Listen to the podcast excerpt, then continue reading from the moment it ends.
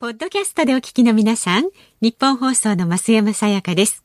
辛坊治郎ズームそこまで言うかは、24時間ご意見対応型のラジオ番組です。辛坊さんへのニュースに関する質問や、今日の放送を聞いての感想、明日の放送で扱ってほしいニュースなど、24時間受け付けています。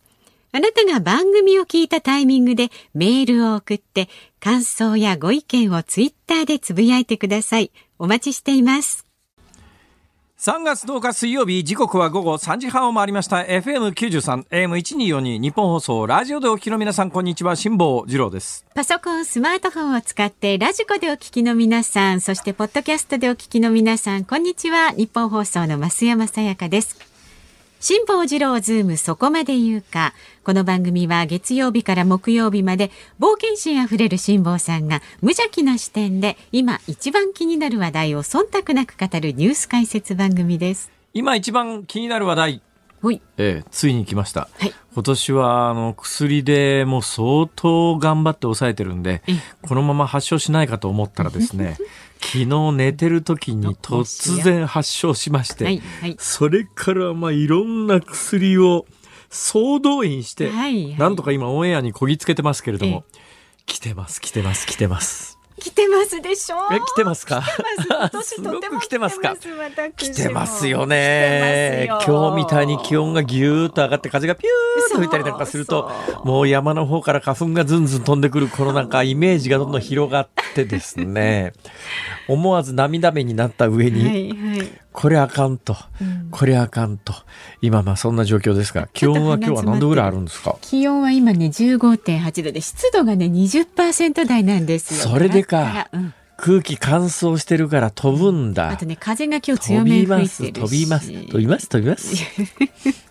えこれもう最近大丈夫ですか？ですかね。あ多分今日のディレクターの江澤さんなんかわかんないんじゃな。いの画面の外であんまり笑ってくれない感じそうですね。ああ、今宅、あまあまあまあ。いわゆる宅というところにね、えー金魚鉢みたいな状況に我々はなってます。から、ガラスの向こうに若者が3人座ってるんですけども、ええ若者3人のうち反応したのが1人だけでしたね。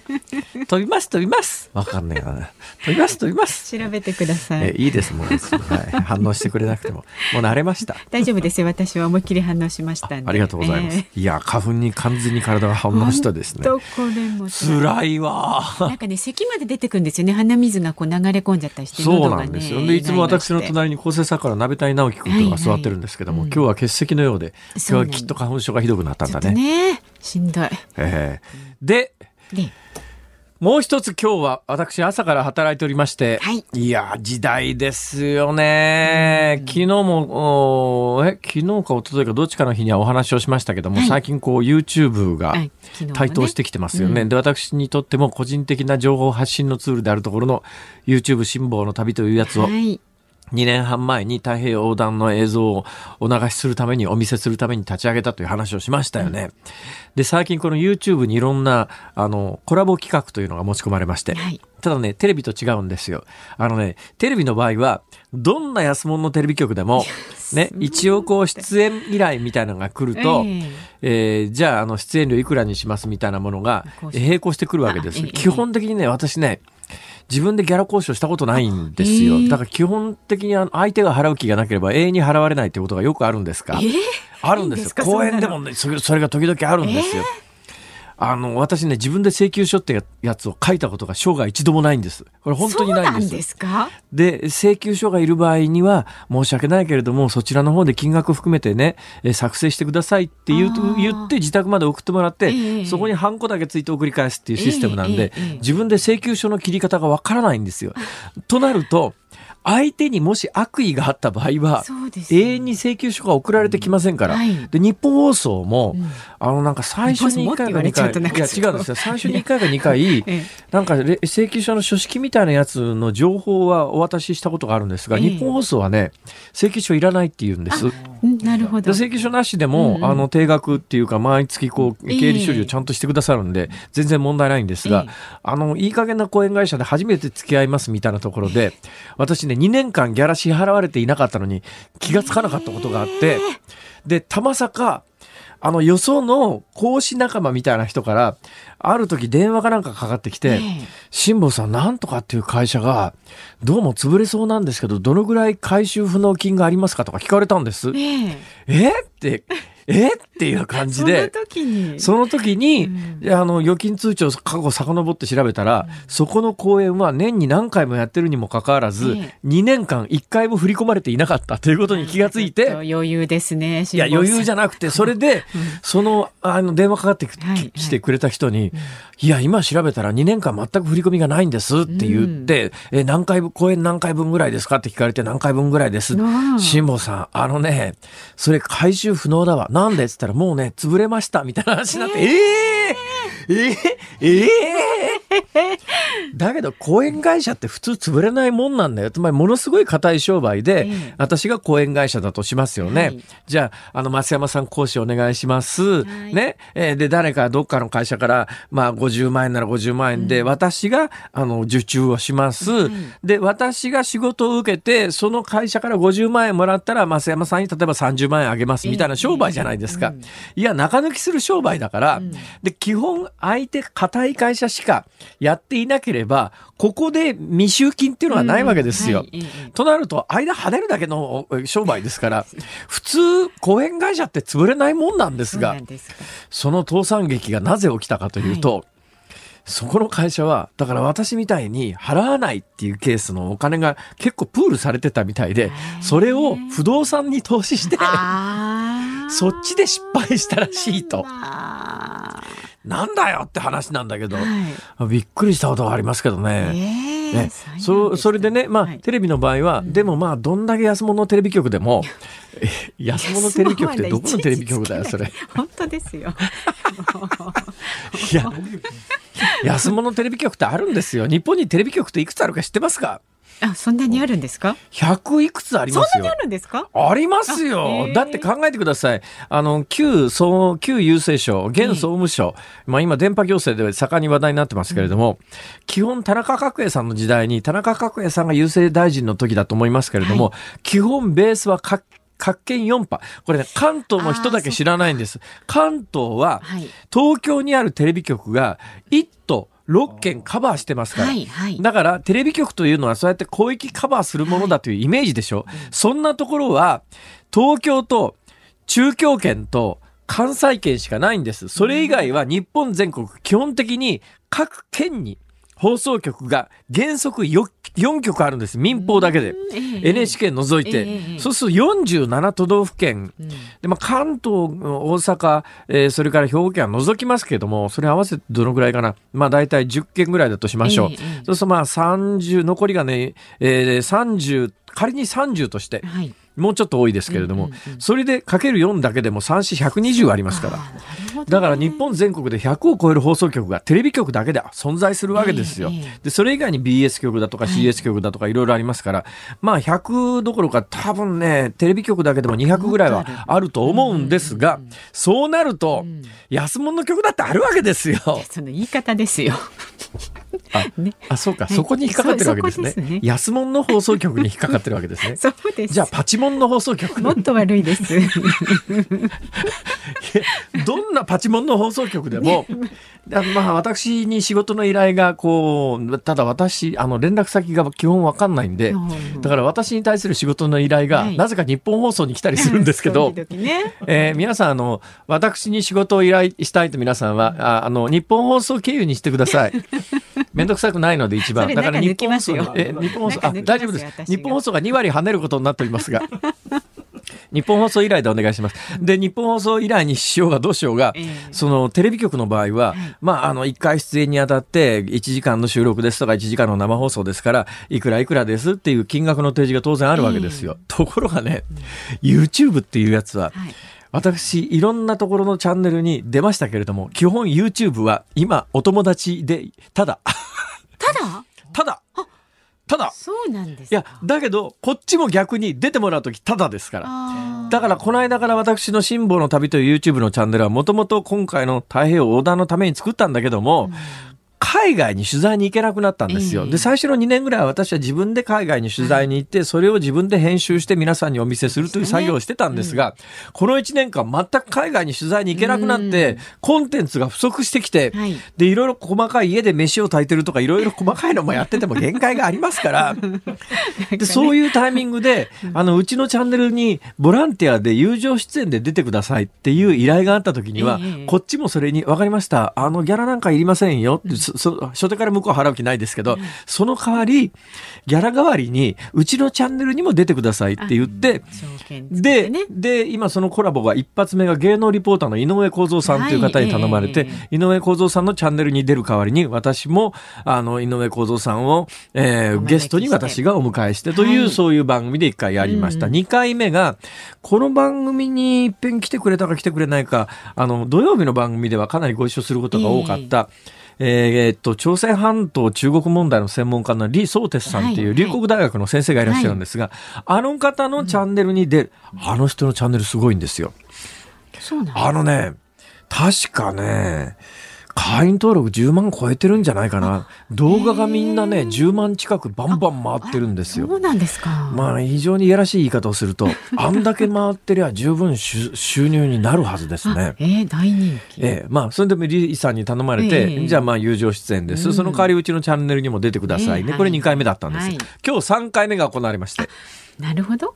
で、その収録がですね、はいこの日本放送であったんです。はいなんでかというと、この日本放送でその方ゆかりのある人で、ね。毎週月曜日に飯田君の番組にレギュラーで出てる人だから、私なんとなく火曜日だと思ってたんだけど、まあ初手から全部間違ってて今日水曜日ですよね。はい、そうです。まあ、だけど、だから私はその人はついでのつもりだったんだけど、よく考えてみたら、その人もわざわざ来なきゃいけなかったから、あ何も日本放送である必然性はどこにもなかったんだけど、なんとなく私も日本放送で働いてます。はいその人も日本放送に毎週来てます。ということで言うと、日本放送が一番都合がいいだろうということで。はい。今日午前中に日本放送の会議室をお借りして、須田慎一郎さんの、えー番組に出演をさせていただいてですね、暴言吐き倒してですよ。我ながら後でね、まあ向こうも大概だなと思ったけど、こっちも大概だなと。もうテレビでは絶対無理。ラジオでもまずそれ P とかブードキュン入れずに放送するのは不可能みたいな話をまあ須田さんの番組でして、はい。で、それが1時間ぐらい収録があって、その後30分ぐらい申し訳ないけど、うちの番組にも出てちょうだいねって言って、その YouTube 辛抱の旅のゲストにお迎えをして、はい多分ね、両方とも今週末ぐらいに、あの YouTube に載ると思うんですが。はい。まあ、それでですね、うんえー何が言いたいかというと、今日これからのニュースでお伝えしますけれども、はいあの、メディアに対する接触時間というのの統計が最新情報出まがしたね。出ましたね。この後ニュースでやりますか？うんやります。はい。まあ、簡単に言うと、日本の歴史上初めて、日本の歴史上初めて、テレビというのが全盛期を迎えてから初めて、テレビの視聴時間を、ネットの視聴時間が上回った、え？で、今の言い方で合ってますか？ネットの視聴時間の方がテレビの視聴時間よりも長くなったという、はいはいああ、パラダイムシフトだなーっていう大きなニュースがあったタイミングで、あの、その YouTube。ただ YouTube はまだ黎明期のメディアだなと思うのは、テレビの場合は、どんなパチモンのインチキな安物の放送局でもギャラが出るけれども、YouTube の場合は今まだただ、ただ稼働だという、ただベースだという大きな違いがあるよと。はあ、まあ今日は午前中からね、こんな感じでフル活動して、その上花粉症だわ。花粉症だから、ちょっと、もう花粉症だわ。で、さらに言うとですね、もうこれついでだから全部内輪をばらしちゃってですねごめんなさい、誰か止めてくれよ、本当に。もういいや、もういいや。で。でもう、もう、いや、ちょっと待って、ちょっともうもうここまで言ったから言っちゃいます。なんでしょう？その上ですね、はいその上、あの、いい太平洋横断に関して、うん。もうあと半月もない、このタイミングになって、、はい。ろいろスポンサーになりたいとか、物資提供したいっていう方々が大変多く現れてきて、ありがたいじゃないですか。ありがたいんですけど、うん。ありがたいんですけど、うん。えー今日お昼にいらっしゃったのがですね、はい。カロリーメイトくれるっていうわけですよ。これありがたいんです。うん。何がありがたいかっていうと、カロリーメイトはね、最後の命綱になるわけですよ。うんうんで、カロリーメイトと水さえあったら死なないですから、人間は。うん。うん。なこれね、後悔の最後に自腹切って買おうと思ってたんだけど、あのーこれ持ってってくださいっておっしゃるんで、ありがとうございますって言って、今日お昼にうん。いらして、で、その YouTube の収録があとあ終わった後はいい。らして、で、いろいろそのカロリーメイトとは何たるかの説明を受けてたら、い昼飯今日俺カロリーメイト。いいじゃないですか。栄養ちゃんととって、はい。いや、それでなんか言いたいことがあったけど、うん、まあいいやもう。先進んでください。思い出しといてください。はい、じゃあ株と為替の動きからお伝えします。今日の東京株式市場日経平均株価続伸しました。昨日と比べまして8円62銭高い2万9036円56 56銭で取引を終えました。前日のアメリカの株高の影響を受けまして買いが進みましたがアメリカの長期金利上昇に対する警戒感から上値は重く小幅続伸となりました。で為替は現在1ドル108円80銭付近で取引されています。昨日のこの時間と比べますと40銭ほど円高になっています。辛坊治郎ズームそこまで言うか。この後は昨日から今日にかけてのニュースを振り返るズームフラッシュ。4時台には東海大学のキム・キョンジュ教授をスタジオにお招きいたしまして日韓関係についてお伺いします。5時台はアメリカでコロナワクチン接種を完了した人に向けたガイドラインを発表というニュースです。番組ではラジオの前のあなたからのご意見お待ちしています。メールは zoom zoom アットマーク 1242.com 番組を聞いての感想、ツイッターでもつぶやいてください。ハッシュタグ漢字で辛坊治郎、カタカナでズーム、ハッシュタグ辛坊治郎ズームでお待ちしています。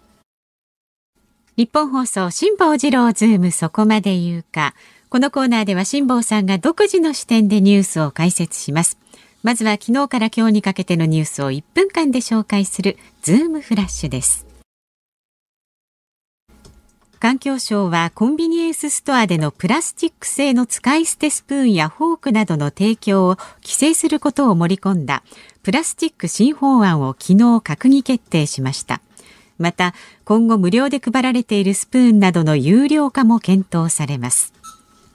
厚生労働省は昨日1月の毎月勤労統計調査を発表しました。現金給与の総額は前の年の同じ月と比べて0.8%マイナスの27万2972円で10ヶ月連続のマイナスとなりました。中国政府は出国する国民に健康証明の発行を始めました。新型コロナワクチンを接種したかどうか一目でわかるということです。全国の私立幼稚園が加盟する団体でおよそ3億2000万円の使途不明金が発覚し団体は前会長を刑事告訴することも視野に対応することを明らかにしました。東京都は自転車などで食事の宅配代行サービスを手掛ける事業者に対し配達員一人一人に背番号を付けさせるよう求める方針を固めました。アメリカのホワイトハウスは今週12日にクアッドと呼ばれる日本、アメリカ、オーストラリア、インドの4カ国の首脳による初めての会合をテレビ会議の形式で開催すると発表しました。市場調査会社マクロミルによりますと2020年7月から12月を対象に50歳以上の男女およそ1500人のメディアの利用状況を分析したところネットが1日平均3.3時間でテレビの3.2時間を超えました。巣ごもり生活の中50代以上のインターネットの利用時間が増えています。謎のニュースがいっぱいありますね全国の私立幼稚園が加盟する全日本私立幼稚園連合会で3億円を超える使途不明金が見つかって、で、えー、会長さん、前会長さんが去年の11月に辞めてるんだけど、えー、使途不明金がありますよって追及されてたらしくて、で、辞めるときに、その会長さんが1億5千万円入金して、じゃあ1億5千万円どこから工面したのかというと、本人曰く、自宅を担保にして銀行から借りたって立派な家なんだな。普通の家じゃ1億5千万円貸してくんないだろう。ね、えだけど俺は関係ないって言ってんだけど何？責任感から単に1億5千万円いい自宅担保にして入れたっていうこと、ね、それちょっとありえないよね。えー、ということで結構これワイドショー等で大騒ぎになってるらしい。ですが、はい、まあそれ以上の詳しい状況は分かりませんので何とも言いようがありませんが。何とも言いようがないといえばねなんか最近ね環境のためって言われりゃ何でも許されるっていう風潮ないですか？まあ、あの、コンビニのレジ袋、ね、これ確かにね、世界的にプラスチックが大問題になってるのは、ええ、私のように海の男から見ると本当によくわかるんですよ。実感ね、されますよね。実感します。ね、大阪湾あたりで走ってても、うん、レジ袋が大阪湾にぷかぷか、で、大阪湾どころじゃなくて太平洋でもぷかぷか浮いてますからね。うんうん、で、去年一番、去年じゃないや、3年ぐらい前に一番ショックだったのは、はい、あ、3年前じゃないな、まだ2年前ぐらいですね。うん、えー、辛抱の旅という YouTube のチャンネルの取材にインドのカルカッタに行ったんですが、インドのカルカッタで、まあ、カルカッタだけじゃないんですけど、インド全土でチャイっていうのの、チャイ売りのおじさんっていうのがいるわけですよ。チャイ売りのおじさんっていうのは、日本でもあるでっかい、昔ラグビー部が使ってたような魔法の夜間みたいと呼ばれる巨大な急須あるじゃないですか。はいはい、巨大な夜間、ええ。あの巨大な夜間に、スパイスの効いたチャイのミルクティーがいっぱいになってて、そこに日本のおちょこより一回り大きいぐらいの素焼きの器みたいなものがたくさんくくりつけられていて、それでチャイを売るわけですよ。まあね、2年前に行った時にいくらぐらいだったかな、日本円に直して10円ぐらいだと思いますが、10円ぐらい払うと、その素焼きのコップの中にチャイを入れてくれて、飲み終わったチャイの素焼きの器は、基本道路にパーンと叩き、地面に叩きつけると、粉々になりますよね。で、雨が降ると、もともともう粗雑な素焼きのつぼみたいなもんなんで、うん、雨が降ると溶けて流れちゃって、うん、大地に帰るっていう。これ素敵でしょ、えー、素敵でしょ、えー、ところがね、はい、2年前に何が驚いたかというと、半分のチャイ屋さんは、昔ながらの素焼きのおちょこみたいなやつを使ってるんですが、うん、あと半分のチャイ屋さんは、プラスチックの透明のカップ使うんですよ。時代と他全部同じなんだけど、ね、使ってるカップだけがプラスチックの透明のカップなの。うん、で、生活習慣は変わらないから、うん、そのプラスチックのカップを、その飲み終わった後みんな床にバンバン捨てるんですよ、道路とかに。ね、素焼きのものは溶けて大地に帰るけれども、プラスチックのものはその辺りに残り続けるんで、そう、カルカッタあたりの街角をこう歩いてると、昔もまああんまり衛生的ではなかったけども、今そのプラスチックの あのチャイの飲んだ後のカップがもうあっちこっちにすごい数散乱してて、風が吹くとビヤーッと飛んでってガンジス川にドワーッと浮かんで、そのガンジス川がゆっくりゆっくりね、インド洋の方に向かって流れていくわけで、ドドドドドド、そのたくさんのプラスチックのチャイの器が流れていくのを見て、こりゃあかんと。人類はプラスチック問題解決しないと幸せになれないと。世界一丸でやらなきゃいかんと。で、やっぱり日本でも、うん、あのレジ袋って風に飛びやすいですから、ね。えー、ね、レジ袋飛んで海、海洋汚染がひどくなってるのは、うん、やっぱりこれは何とかしなきゃいけないということで、前回のレジ袋の有料化までは、はい、私も、うん、そういうのって個人の自覚の問題で、金取ってその金が別になんか環境問題に使われるわけじゃなくて、単にコンビニの利益になるだけですから、なんかこの構図はおかしくないかとは思ったけども、これで文句を言うと、お前は環境問題をどう思ってんだとかって言われるのが嫌だから、黙ってたけど、これさらにスプーンやフォーク有料化って、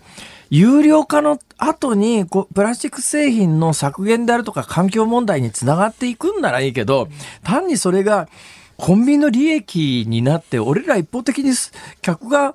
金払わされるだけに終わっちゃったら意味がないんだけど、ま、そこまでの自覚を持って私たちがね先まで考えてねあの使わないといけないですね。ね。なんかそのねなんか今環境問題って言えば何でも許されるんじゃないのっていうような感じが嫌だな。本質的にそれが環境問題の解決になってんならいいけども。どうなんだよ。責任者連れてこい。ズームフラッシュでした。3月10日水曜日時刻は午後4時を回りました。東京有楽町日本放送第3スタジオから辛坊治郎と。増山さやかでお送りしています。メールをご紹介しましはい、ありがとうございます。まあ辛坊さんね今日は飛びます飛びますのお話がありましたが、はい、伊沢十一さん。今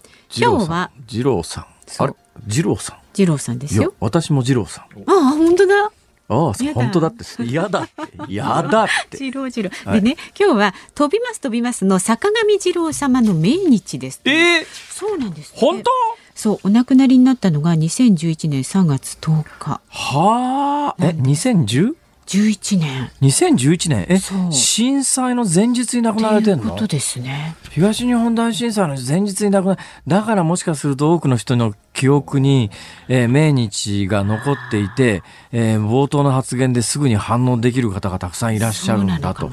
思いますがそうですか。はいとなると坂上二郎さんが亡くなっても10年ということですよね。飛びます飛びます。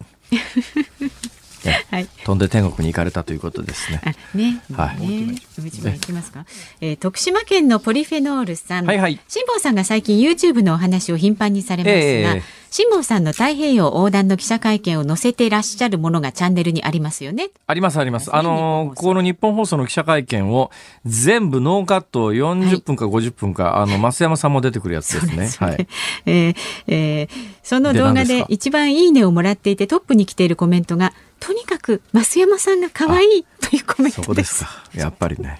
どうですか？その話題ですか。え、どうですか、まああのね、すごいカメラで我々が業界的に言うところのロングというやつでですね、嫌な感じの言い方ですね、これは。ロングという、だからまあね基本まあ全身ねが映ってるっていう、そういう状況ですから、全身が映ってる佇まいがとても素敵だということは言えます。それは顔がこうよく見えないからってことでそんなこと一言も言っておりません。まあ、気になる方は見ていただくとね、さらにこの YouTube の再生回数が増えるということですので、この素敵なお声の増山さんがはい。どんなお姿なのか、ね。えーはい。アップ等々はね、えーあのプロフィール写真等でご覧になった方いらっしゃると思いますが動く全身映像というのは 大変貴重でございますので、はい YouTube 辛坊の旅でご覧いただければ、ご覧になってください。よろしくお願いします さあ、ラジオの前のあなたからのご意見もお待ちしています。メールは z o o m zoom アットマーク一二四二ドットコム。感想はツイッターでもつぶやいてください。ハッシュタグ辛坊治郎ズームでお待ちしております。この後は東海大学教授のキムキョンジュさん登場です。ニッポン放送辛坊治郎ズームそこまで言うか。辛坊さんが独自の視点でニュースを解説するズームオン。この時間特集するニュースはこちらです。加藤官房長官が北朝鮮政策として米韓との連携を強調。加藤官房長官は8日の記者会見で米韓両軍が朝鮮半島有事を想定した合同軍事演習を実施したことを受けアメリカそして韓国と緊密に連携し緊張感を持ちながら状況を注視したいと述べました。さあでは専門家をお迎えしています。東海大学教授のキム・キョンジュさんです。どうぞよろしくお願いいたします。よろしくお願いします。1月25日以来え3度目のごいついつから登場ですか？前前はいつでした？えーっと前回は先月いや先月ですね、いずれにせよスタジオで辛坊さんにお会いするのは初め初めて。えここで。嘘？本当今までずっと遠隔でした。そうですか、ああそんなイメージゼロですね、今日久しぶりなんに見たら。かあの。ずっとスタジオでなんか随分ツルツルした顔ですね みたいなことをずっとお話ししてね。あれリモートですか？そうそうなんですえそうでした、はい。い、や久しぶりなんですか？どうぞ、うん、いや今日実際お会いしたらなんかえらい可愛いファッションで。なんかちょっとクルーズっぽいファッションなの？それ。意識まして。るす。これはですねいわゆるち多分ねチルデンセーターと我々は呼んでたんですけどもチルデンセーターって何語か分かりませんが、チルデンセーターでね。あもうチルデンセーターと聞いて分かっていただける方は分かっていただけると思いますがテニステニスボーイが昔着ていたような白いニットですね。アイビーリーグファッションあってやつですよね、いわゆる80年代とかに流行まあまってたさにあのバンとかね、JUNじゃないや VAN VAN っていうあのファッション雑誌が、ファッション雑誌ってファッションメーカーがあったんですが、まああのアイビーアイビーリーグって、石津謙介さんっていう日本にまあ、アイビーリーグのファッションって石津さんが作ったのか、本当にそれが存在するのかよくわかんないところもあるんですけども、日本で一世を風靡した時代があるんですが、その時に、えー男性ファッションで言うと、あの、前三つボタンのブレザー、ま、ボブレザーって二つボタン三つボタンあるんですが、前三つボタンので肩にパッドが全く入っていない、あの、ナチュラルなショルダーの前三つボタンで真ん中一つ掛けで、パンツはですね、えー裾が折り返しのダブルなんです。それにペニーローファーっていう、まあ茶色の、あの、うんコインを一個挟めるような感じの前のところの飾りみたいなやつがついてるペニーローファーっていうのを履いてって、で、それがジャケットスタイルの標準スタイルで、で、ジャケットを脱ぐババージョンで言うと、上がこうテニスやるような白のニットの V ネックのニットの下に、今日はこれポロシャツ着てますけど、ポロシャツじゃなくて、標準は多分ね、あの、チェックの鬼滅の刃の、えっと、なんだっけ、炭治郎くんのあの柄ありますね。あれをもうちょっと細かくしたようなチェッックのシャツっていうのが標準のファッションだった時だから代代があるんです。表的なのがあの石田純一さんがカーディガンをあまさにこう肩でまさに石田純一さんはね、その頃とじで時代が止まってますからね。そうだからなぜか今辛坊さんが言ってること全部わかる私が悲しいと年がもうババレバレ同じで今日、今日ですね、えー今日ちょっと着るのにいろいろ困ってるんですよ。っていうのは、私、ベース大阪ですから、ええ東京にほとんど着るもん持ってきてないんですね。で、今日 YouTube の撮影を急に頼まれたっていうか、まあ頼まれて、あれ着るもんないわと思って、タンスひっくり返したら、なぜか、相当古いもんだと思うんですけど、あ、いいや、これで、と思って。お似合いですという状況で。いや、ありがとうございます。いいんですよ、もう。キムさんとね、あのメイクの話とかね、あの、は肌のケアの話とかしてると、それでずっといつ雑も終わっちゃって本論で話、本論の話、はい全然キムさん来ていただいてるのにできないんで、今日はちゃんと本論の話をします。はいキムさん、はいえー東海大学教授、何を教えてるんですか？あ私は基本メディア論。それからまあ朝メディア論？鮮半島情勢。そうそもそもそも専門がコミュニケーション論なので、まあ、メディアとコミュニケーションそれ、なんですか？北朝鮮、韓国メディアじゃなくて、日本メディアっていうか、全世界的な一般的なメディアそもそもメディアの特徴とは何なのかコミュニケーションの仕組みはどうなっているのかってへいー。うそういう科目ですね。あ、で、朝鮮半島情勢については、これは副業みたいなもんですか？いやそ それそれもちゃんとした科目で 北朝鮮情勢それから日韓関係っていう部分と、ええ。それからやっぱりその文化的なあその交流の部分となるほど。ってことです。なるほど。はい。えじゃあ、そのキムさんにせっかく来ていただいたんで、ちょっと教えてほしいんですけども、えームーン・ジェイン大統領って、来年の、ん？今年？任期は？来年？来年のか。3月9日に次の大統領選挙が行われ来年のます。3月9日に次の、の大統領選挙、で韓国大統領って5年1期なんで、必ず来年の5月で辞めるというのが確定してるんですよね。そうですね。だもんだからあの次がないっていうことも多分あって、えーその1期の大統領任期の半分ぐらいまで来ると、えーまあ、いわゆる英語でレームダック化っていう言葉がありますけれども、うん。いろいろ政治的に困難な情勢に直面する。で、えで歴代大統領に比べて残り1年を残す大統領としては、比較的安定してるっていうか、すぐに刑務所に入りそうな予感がしないっていうか、あ前任者、前任者もこのぐらいでボロボロになってましたよね。あのね、まず支持率から言うと、まあ、いかんせん約4割ぐらい、40%ぐらいの支持を得てるんですよ。はいはいで、その任期がもう残り1年でこのぐらいの支持率っていうのは非常に珍しいという歴代大統領の中では高い方ですか？うんそうですね。ただ、これは、その何かムン・ジェイン大統領自身の業績に対する評価っていうよりかは、もう韓国の政治の支持層自体が、そのパク・クネ大統領の弾劾を得て、はい。い、わゆる保守層っていうのが相当これ崩壊しているんですね。はあはあ。だから中道化して、あるいはリベラル化している、こういうその時代の流れが一つあるのと、ほうほう。あとまあ政策的にはやっぱり相当このコロナ、ええ。あの中で給付金とか、はいはい。まあそういう意味ではばらまきバンバンやってるわけですよ。ええ。だからそういう意味での、まあいわば本来なら保守層である高齢者層だとか、あとは働き盛りのまあ40代、50代だとか、まあこういう人たちの非常にこう強固な支持基盤を持っているということは言えます。それでね、大統領選挙に関して言うと、最近日本でもぼちぼち報道が始まって、で、昨日出てたのかな、今日、夕刊富士なんかにも出てますけれども、次期韓国大統領誰がいいですかという世論調査取ってみたら、1位にですね、現政権と、まあ、ある意味敵対している保守系、今、まあ、保守系総崩れって話ありましたけど、保守系の、えー候補になるんではないのかという見方もある、クビになった検事、検事総長？検事総長ですね。検事総長ですね。だから検察、韓国検察のトップですね。韓国検察のトップ、まあ、これあの、えー聞いてらっしゃる方の中で予備知識がない方のために、アウトラインの説明だけなんですけれども、えー今のムン政権と韓国の検察というのは非常に敵対関係にあって、で、えー敵対関係の中で韓国の検察のトップがついこの間辞めたんですね。で、その辞めた人間が、えー大統領に出たらどうなるかというようなことで世論調査の結果、今トップにその人が来てるっていうことなんですが、この人は大統領選挙に出る可能性あるんですか、もうほぼ100%でしょうね。出る。100%出る。で、このユン・ソギョルさんっていう、まあ、ユンさんなんですけれども、この人非常に面白いのが、ええ彼は保守ではないんですよ。そもそもパク・クネ大統領を弾劾裁判にかけた時のええ特別検察チームの、まあ、はいいわばナンバーワンうんだった人です。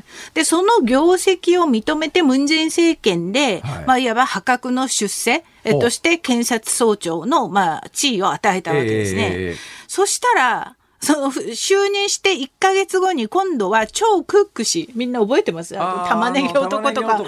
そう。彼に対する一連の捜査を彼が総指揮をした。で、その超クック氏っていうのは本来ムン・ジェイン政権の本当次期大統領候補の大目玉だった、もはいうプリンスだったわけですね。ええまあ、その人を台無しに潰したとええいうあたりから検察との、まあ、政権と検察の、まあ、圧力っていうのがずっとあったわけですよ。はいい。で、とうとうこの間、まあ彼が辞めた。ええ辞めた翌日に世論調査をしてみた。これまで世論調査っていうと保守系とか、まあそれほぼいないです。もうみんな10、まあ5%未満ぐらいの支持率を得てる人しかなくって、はいはいはい今の共に民主党与党系ですよね。ええここがほぼまあ3割、2割ぐらいで、こう、なんていうのか、ほとんどもう次も今のムンジェイン政権の、まあパート2、シーズン2になるだろうって誰もが思っていたんですが、彼はムンジェイン政権出身の検察総長ですから、まあ政権と近い立ち位置ですよね、本来は。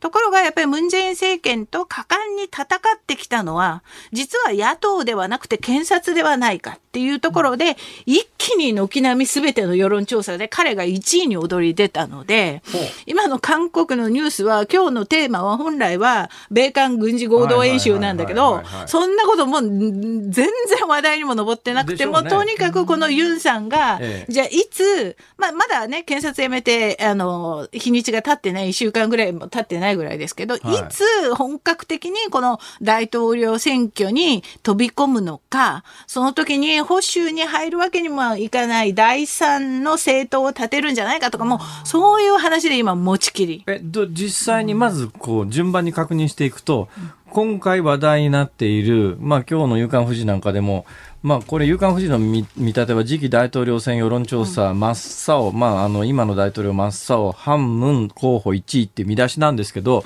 この人が、えーいわゆるもう保守系っていうか、反ムン候補っていう言い方をすると、多分、ムン大統領の後継者としてその人が座ることは、あまずありえないですね。そうですね。まずありえないですね。はいはいそうすると、ムン大統領はムン大統領で、共に民主党で別の候補を誰か立ててくるということですね、はい最終的に。はい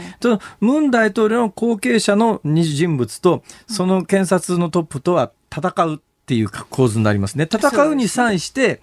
従来の既存の保守系の政党の候補になるのか、えーそれとは違うところの、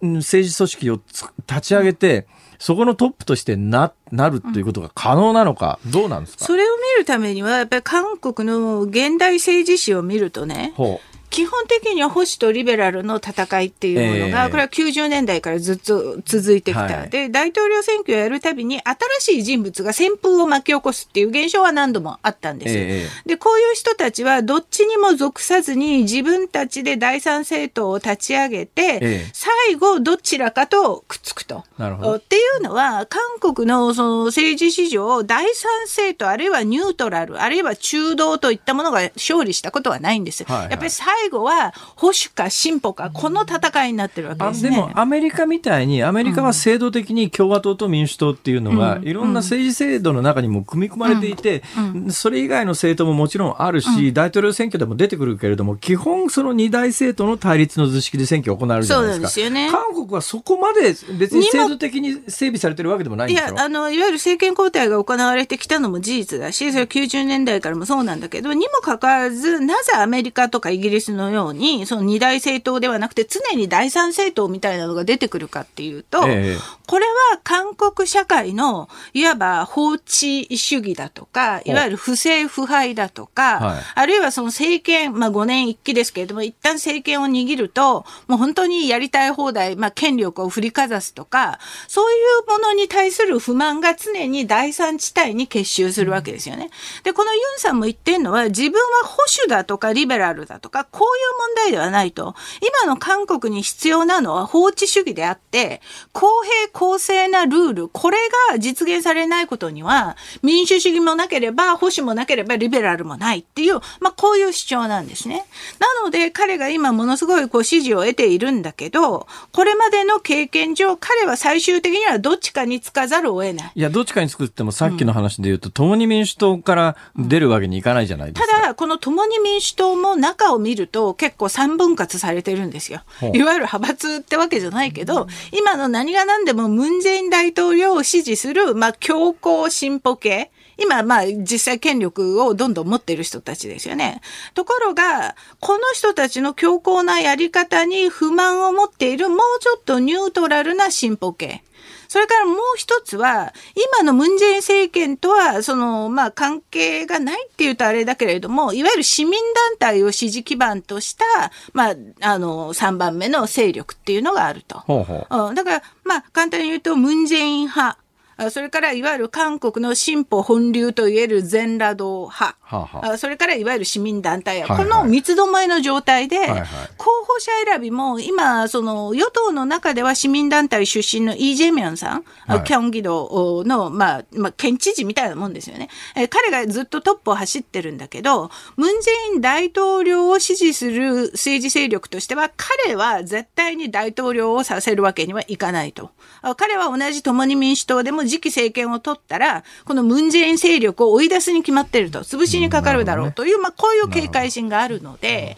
まあ、韓国ってほら、よくダイナミックコリアっていうし、韓国政治がどうなるかもう誰にもわからないっていうので、大ウルトラ C で、あの、共に民主党の中の、何か他の勢力と手を結ぶっていうシナリオもなくはない。うん、ただ実際は多分保守が彼にくっつく形になるでしょう今回は。彼が保守にくっつくんじゃなくてね、はいはいはいはい、うん、そういう意味では、まあ、より中道を含めた保守系として、まあ、戦うここから家庭の話ですけれどもまあ、今の話を聞くと、なかなか、あの、リベラル系というか、ムン、共に民主党系も後継者大変だろうなと思うんですが、うん、まあ、後継者で、ムン大統領の一中の人物が後継候補に選ばれました。うん、ムン、えー、共に民主党系から立候補します。えー、その検察のトップの人間は、最初は、まあ、中道第三勢力として、まあ、こう、台頭してくるけれども、最終的に保守党と、保守系とくっついて、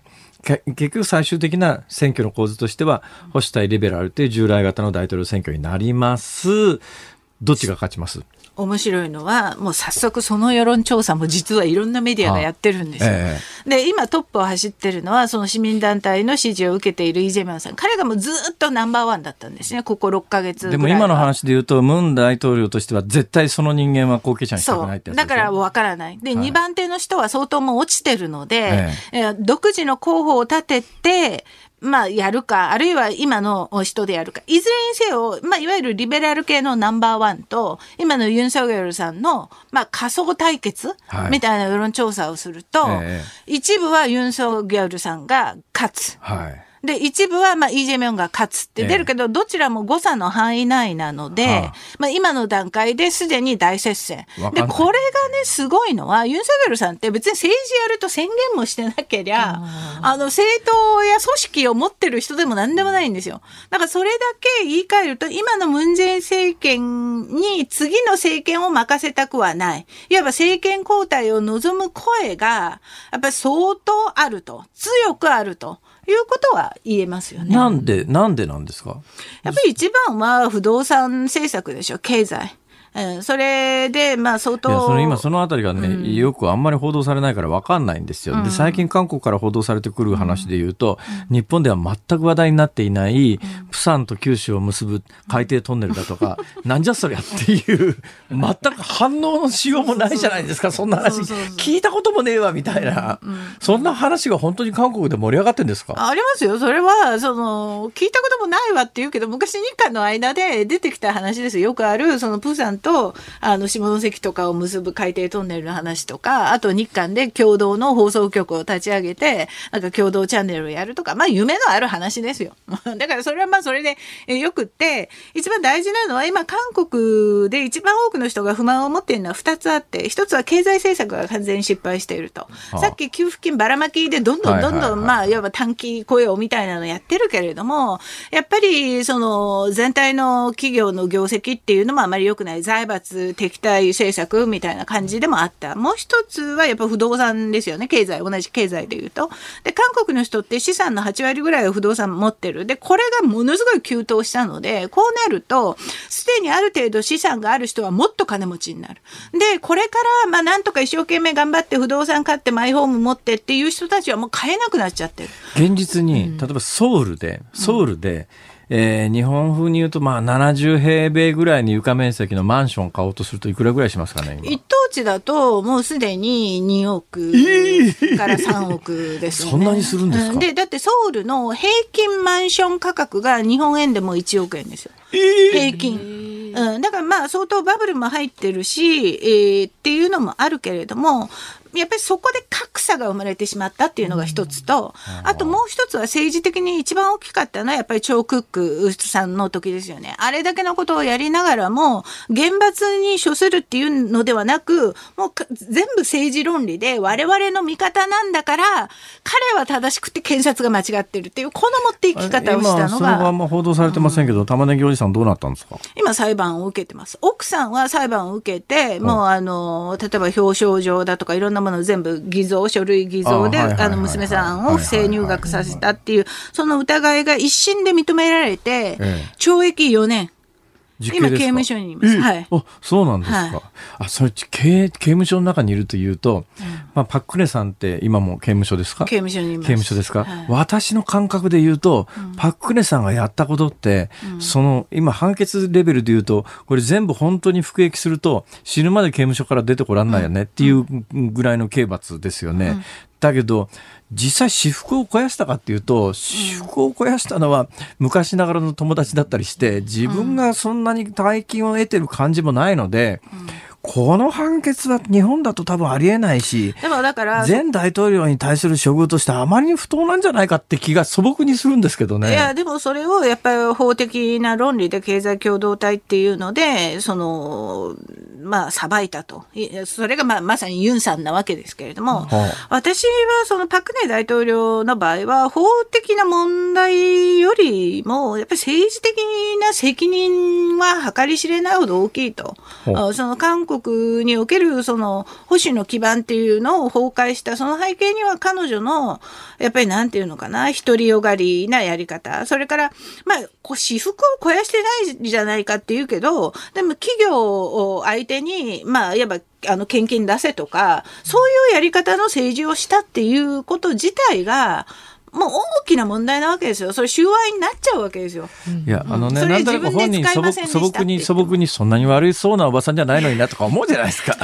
私は個人的にはね、パクネさんは悪人でもないし、ええ頭が悪い人でもない。ええただ、性格とかいろんなその後の対応を見ると、まあ若干、病んでるっていう病んでるんですか？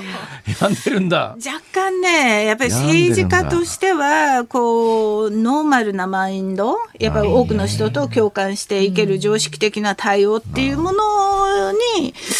まあ若干ね。わかりました。いや、あの、今日ねか、一番知りたかった韓国大統領選の話が聞けたんでね、今日はとっても嬉しかったんですよ。いや、米韓軍事同盟の話。まあ、それ、花からその、それ話、だって誰も興味ないもん、それ。今度は、あの、いわゆるその、徴用工慰安婦問題でぜひまた来てください。ありがとうございます。ありがとうございます。キョンさんでした。3月10日水曜日時刻は午後5時を回りました辛坊治郎ですニッポン放送の増山さやかです辛坊治郎ズームそこまで言うか。エンディングリクエスト。今日は吉幾三、ね、そうですね。先ほど夕刊フジのピープルっていうね、はい、えー、インタビュー欄のところに吉幾三さんが掲載されていて、うん、吉幾三さんというとやっぱりオラ東京さ行くだ。行くだか。オラ東京さ行くだ、うん、日本日本語ラップの元祖、うんうんうん、そう確かにあれラップだな、ね、そうそうそうそう。はい。えー、オラ東京さ行くだ。に決めますか？えにしますじゃあこちらでお願いします。えー、ちょっとねメール一つご紹介しますね、はい、えー、ラジオネームがデカナイツさん。へいへい辛坊さん今日のお召し物がバンポイントの話が出ましたけれども、はいはい、あのバンとかねジュンとか昔流行ったファッションブランドです、うん、はい、はい、で以前にも話題に上がったファーストサマーウイカさんの大おじ様がバンの石津健介さんマジか。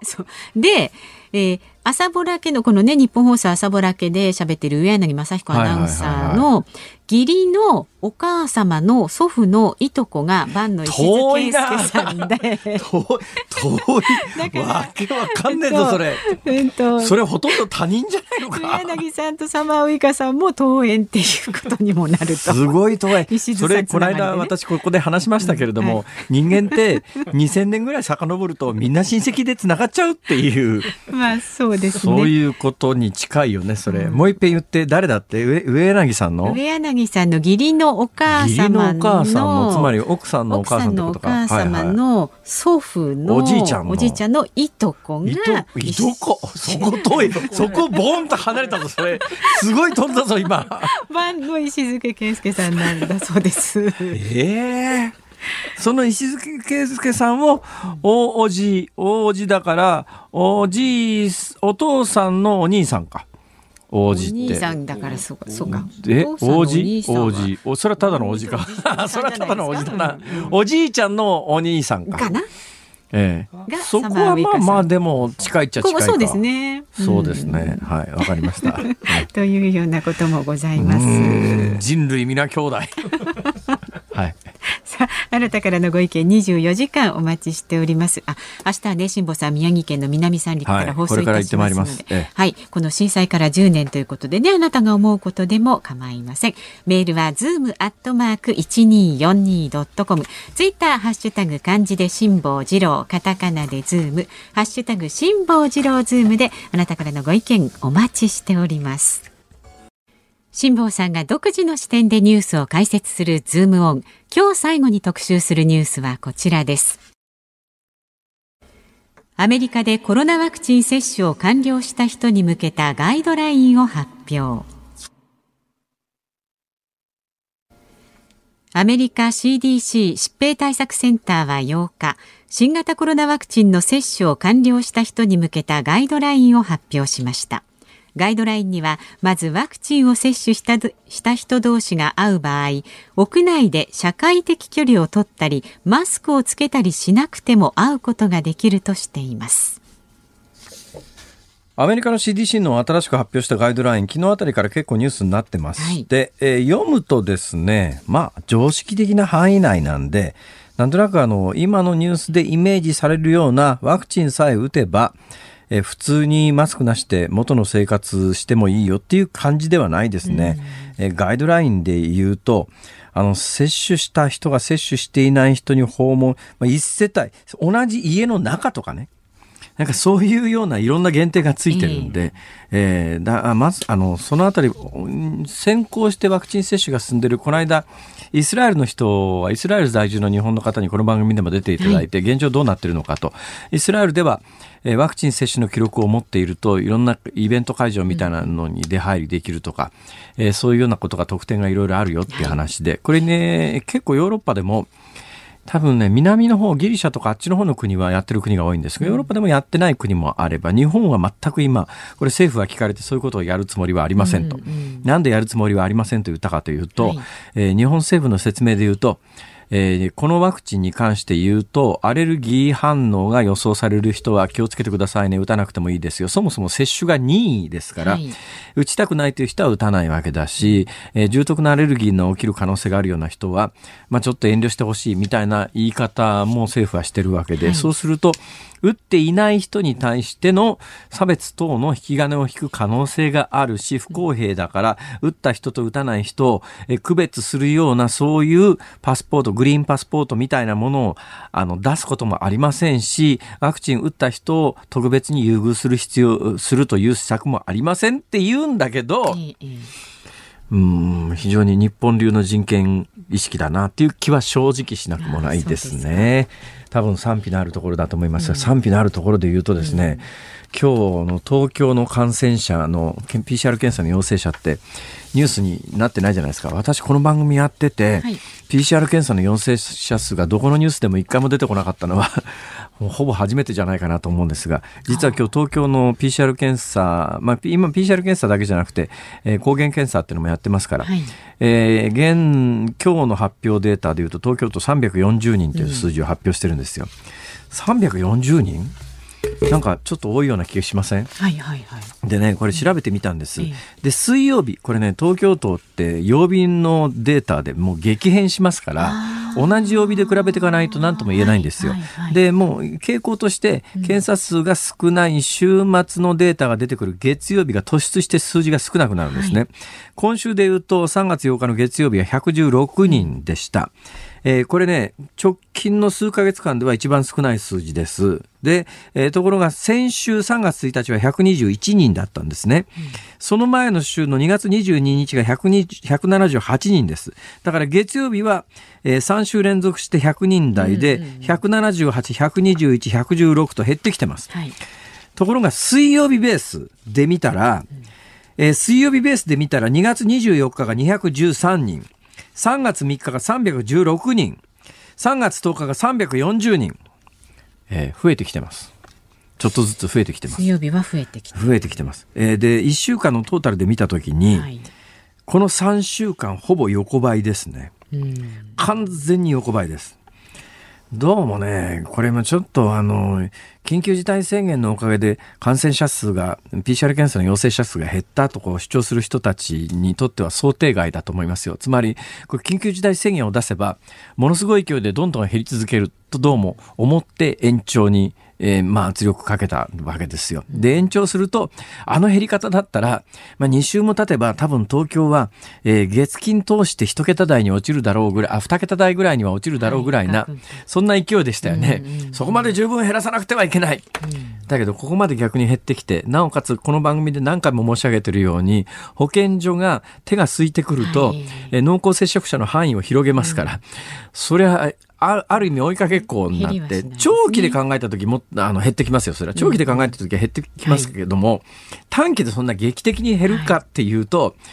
これみんなが勘違いしたのは一番最初に2000人台出てて、あの、緊急事態宣言が出す、出された瞬間に感染者減り始めて、劇的に減ってあっという間に500人台まで落ちたんで、もともと緊急事態宣言の解除の条件は500人って言ってたわけで、これかなり妥当性があって、そっから先はそう簡単に減らないよっていうのがあって、横ばいに入るだろうと。で、いろいろんな要素を含めたときに、ま、だからね、大阪のやり方っていうのが一つね、参考になるのは、大阪はもう緊急事態宣言が解除されて、大阪の緊急事態宣言って東京より1週間遅れて始まって、で、もう2週間、先週には解除されて、普通の生活戻ってます。で、大阪の感染状況どうかっていうとね、これが東京とものすごい似てんのよ。完全横ばいで、あれもしかするとちょっと上がって、り始めたかなっていうぐらいな感覚ですね。これ今東京の感染状況と同じで、ずっと横ばいでちょっと上がり始めたっていうのは、おそらくちょっと上がり始めた可能性としては、変異株っていうことはファクターとしてあると思うんですよね。はいで、1週間遅れて緊急事態宣言を導入して、えー、もう2週間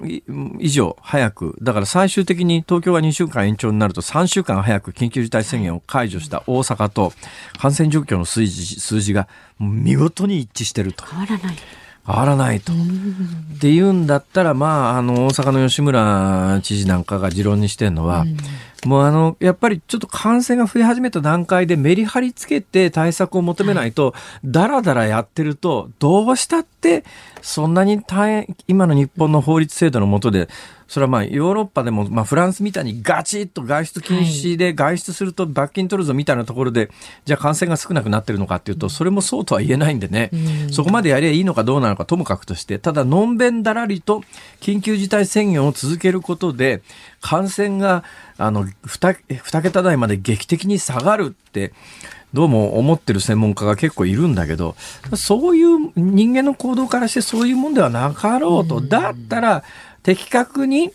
えー、本当の意味の高齢者に感染を拡大しないというための施策というのにピンポイント対策を絞った方が賢いんじゃないのっていうことがね改めて見えてきてんだけど、誰も言わないよね。今もワイドショーの関心事は幼稚園の 3億円どっか行っちゃった話に何なんだよと、今こそやれよコロナを。本当に。という気はいたしますがどうでしょうか。そう思います、はいまあ、そんなこんなでね。ただまあ今週に関して言うと、えー、東日本大震災から10年というタイミングではありますので、はい、今日はまあ3月10日ですけれども明日3月11日、はい。えー、私は被災地にこれから入ることになっておりますが、はい。ねね、あのね、えー、どうなっているのかというのをこの番組でしっかりお伝えするんですけれども、ただ私、ついに今年、えー、花粉症今日発症してしまいまして、ね、例年のパターンから言うと、うん、東日本大震災の取材で東北に入ると必ず重症化するんですよ。はいはい、今日このタイミングで 大丈夫かなこれ。ちょっとちゃんとお薬ね持って行って、はい、はい、薬はねありとあらゆるものをね、うん、カクテルして飲んでますけど飲みすぎはダメですよ。そうか。はい、えお大事になさってください。ありがとうございます。はい、ズームオンでした。お送りしているのは、吉幾三で、オラ、東京さ、行くだ。えー、曲がかかっている間に、はい、実は東京に出てきてすぐの吉幾三さんと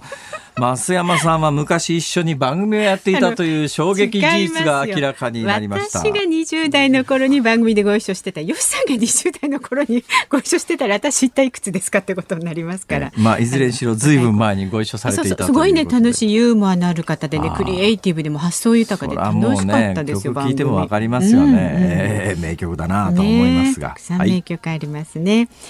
さあ、お聞きの日報放送、この後は健康あるあるワンダホを挟みまして、鶴子師匠、お美和子様の登場、鶴子の噂のゴールデンリクエストをお送りします。で、明日の朝6時から飯田浩二の OK 工事アップ、はい。はい、もうね、今週はずっと東北からお送りしていますけれども、飯田くんね、明日のコメンテーターは明治大学准教授で経済学者の飯田康之さんです。えー、飯田アナウンサー、岩手県の宮古市から、宮古にいらっしゃるそうですね。朝はね三陸鉄道の復興の歩みをレポートするということになっています、は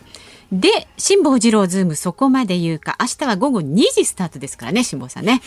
2時から。聞いてねえよ。言ってますって、まあ、本来は言うとこですけども、まあ、東日本大震災の当日ですからね。はい、はい、頑張ってやります。辛坊さんは宮城県の南三陸町から、えー、レイダーアナウンサーは岩手県から。ちょっとそうですね。ちょっと離れてますね。ね南北ちょっと離れてますが。はい、まあ、実は私ね、うん、今年、あの、南三陸入るの2回目で、2月に、あの、古巣の読売テレビの朝のローカル番組の取材に入ったんですよ。で、それのオンエアが、実は今朝と、明日の朝と、この2日にわたってやってるんですね。はいうん、で、えー、もし関西方面でお聞きの方いらっしゃったらですね、私がその古巣の朝のローカル番組に、多分ね、えー、私の多分人生最後の出演になるんじゃないのっていう気がしますんで、はい。まあ、聞いといて、見といていただければ、うんうん、えー、南三陸町でリポートしております。はい。はい、で、まあ、それで一遍取材には入ってるんですが、それ2月のロケで、うんはい、えー、先週末に録音を済ませてるんですけども、うん、えー、今日は私これからもう一遍今年に南三陸に入りますんでね、はい、明日は生中継で現地からお届けするということになっております。気をつけて。はい。えー、花粉症だけが心配ですが。そうですね。はい、なんとか言ってまいります。頑張ってください。辛坊治郎ズーム、そこまで言うか。ここまでのお相手は辛坊治郎と。日本放送、増山さやかでした。明日は宮城から生中継でお送りします。